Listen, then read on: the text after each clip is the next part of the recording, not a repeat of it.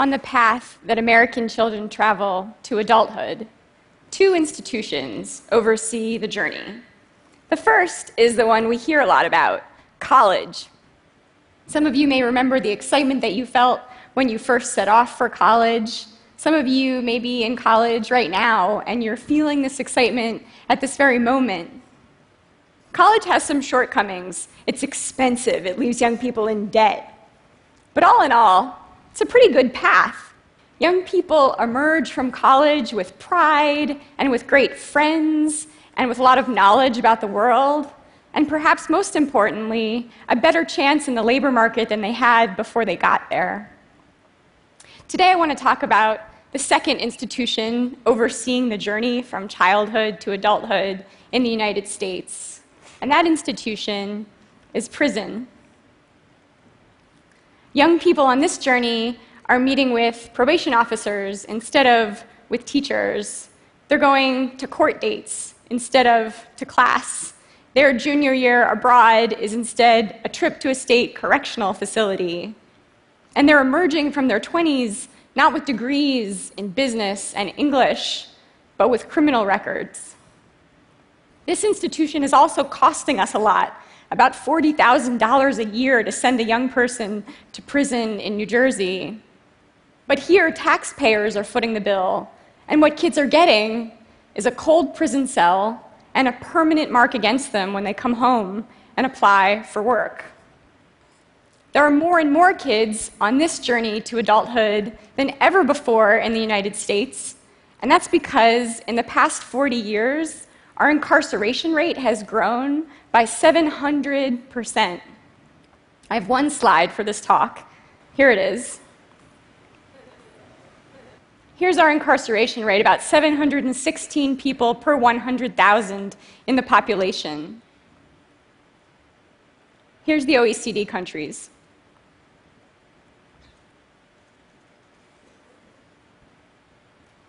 What's more, it's poor kids that we're sending to prison, too many drawn from African American and Latino communities, so that prison now stands firmly between the young people trying to make it and the fulfillment of the American dream. The problem's actually a bit worse than this, because we're not just sending poor kids to prison, we're saddling poor kids with court fees, with probation and parole restrictions, with low level warrants we're asking them to live in halfway houses and on house arrest. And we're asking them to negotiate a police force that is entering poor communities of color not for the purposes of promoting public safety, but to make arrest counts, to line city coffers. This is the hidden underside to our historic experiment in punishment.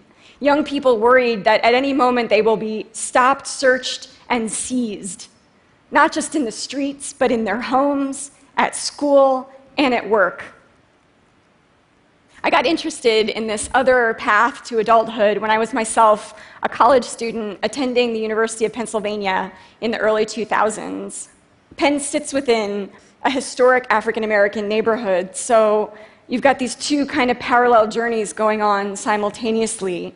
The kids attending this elite private university, and the kids from the adjacent neighborhood, some of whom are making it to college, and many of whom are being shipped to prison. In my sophomore year, I started tutoring a young woman uh, who was uh, in high school who lived about 10 minutes away from the university. Soon her cousin came home from a juvenile detention center. He was 15, a freshman in high school.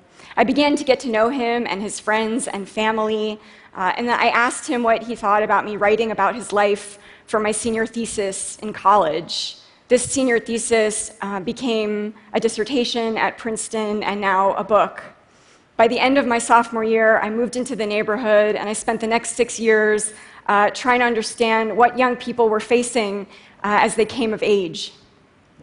The first week I spent in this neighborhood, I saw two boys, five and seven years old, play this game of chase where the older boy ran after the other boy.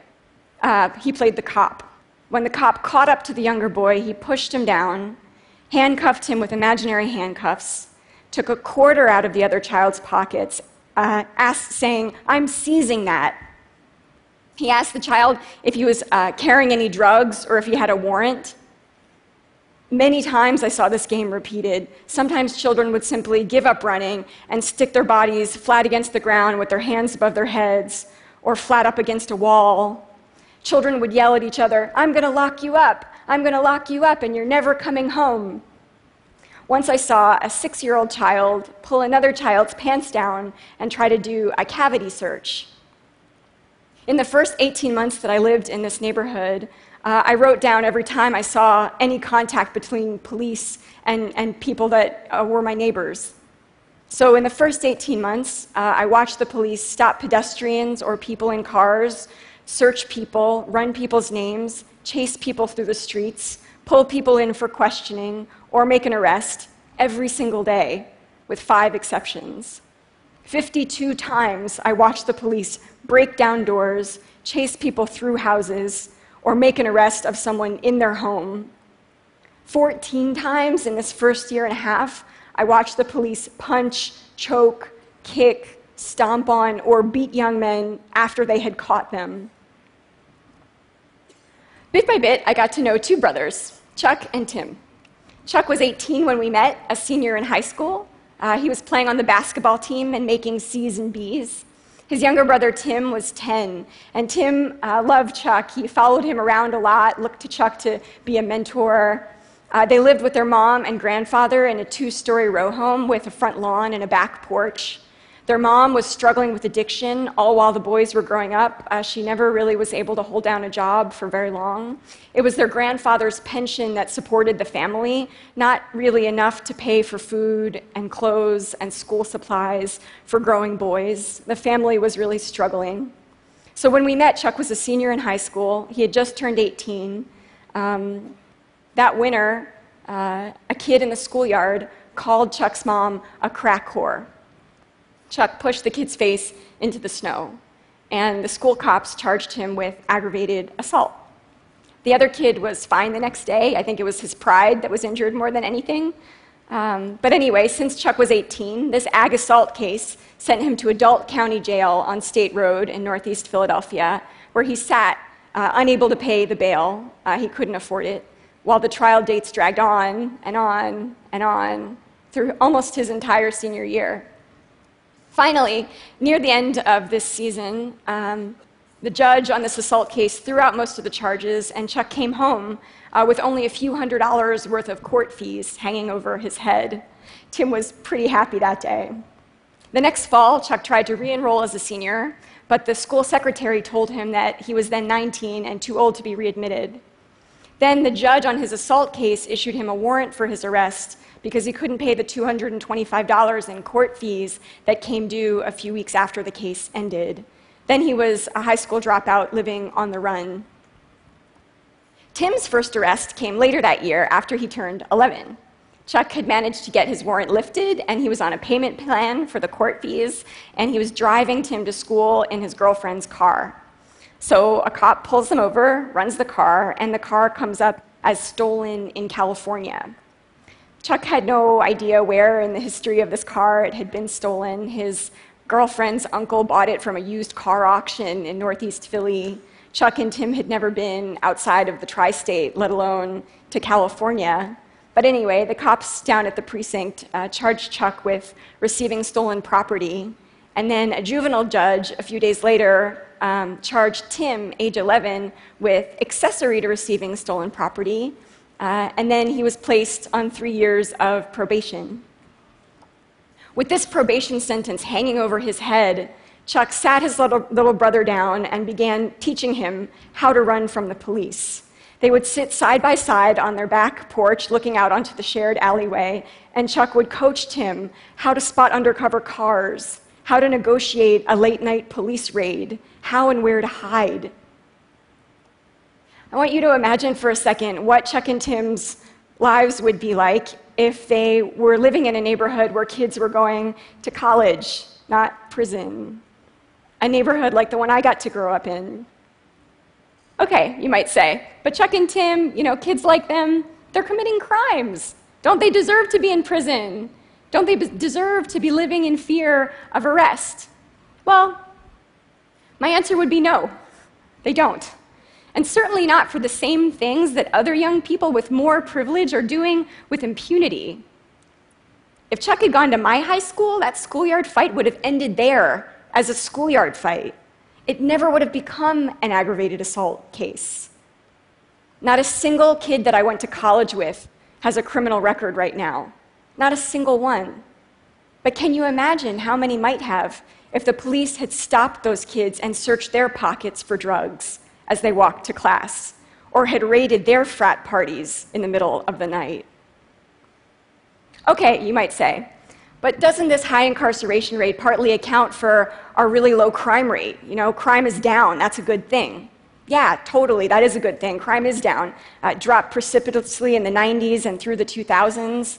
But according to a committee of academics convened by the National Academy of Sciences last year, the relationship between our historically high incarceration rates and our low crime rate is pretty shaky.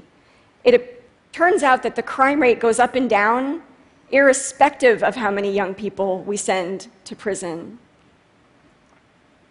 We tend to think about justice in a pretty narrow way good and bad, innocent and guilty.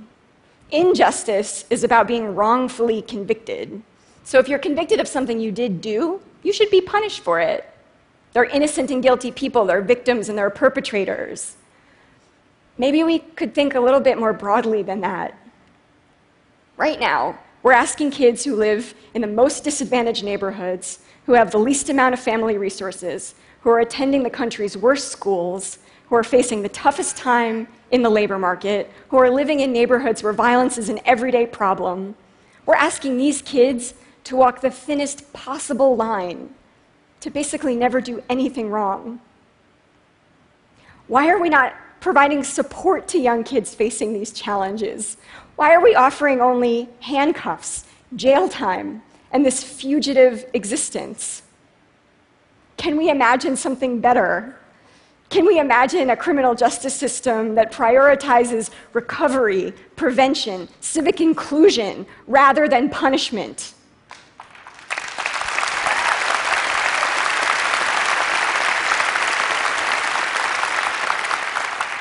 A criminal justice system that acknowledges the legacy of exclusion that poor people of color in the US have faced and that does not promote and perpetuate those exclusions.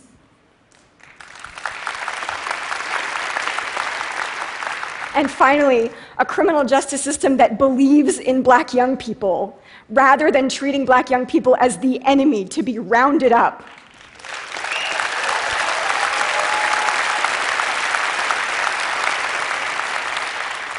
The good news is that we already are.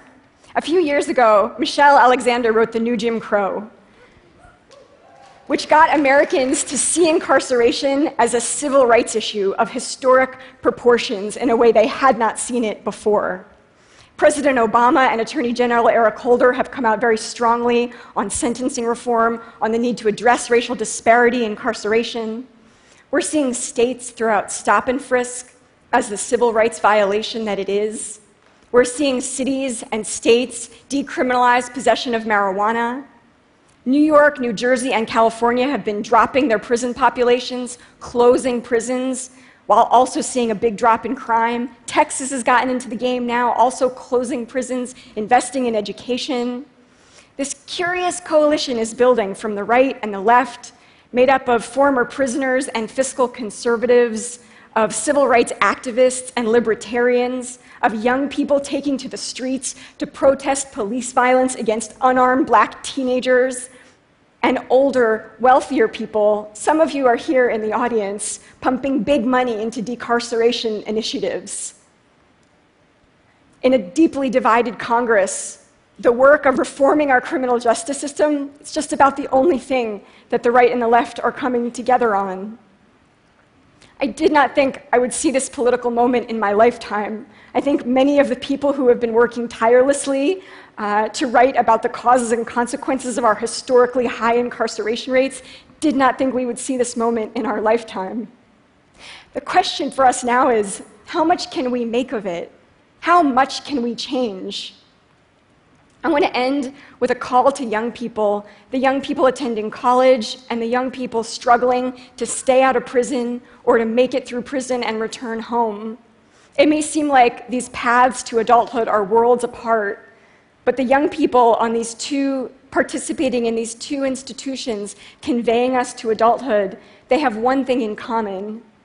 Both can be leaders in the work of reforming our criminal justice system. Young people have always been leaders in the fight for equal rights, the fight for more people to be granted dignity and a fighting chance at freedom.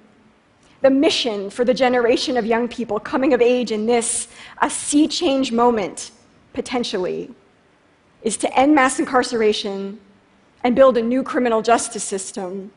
Emphasis on the word justice. Thanks.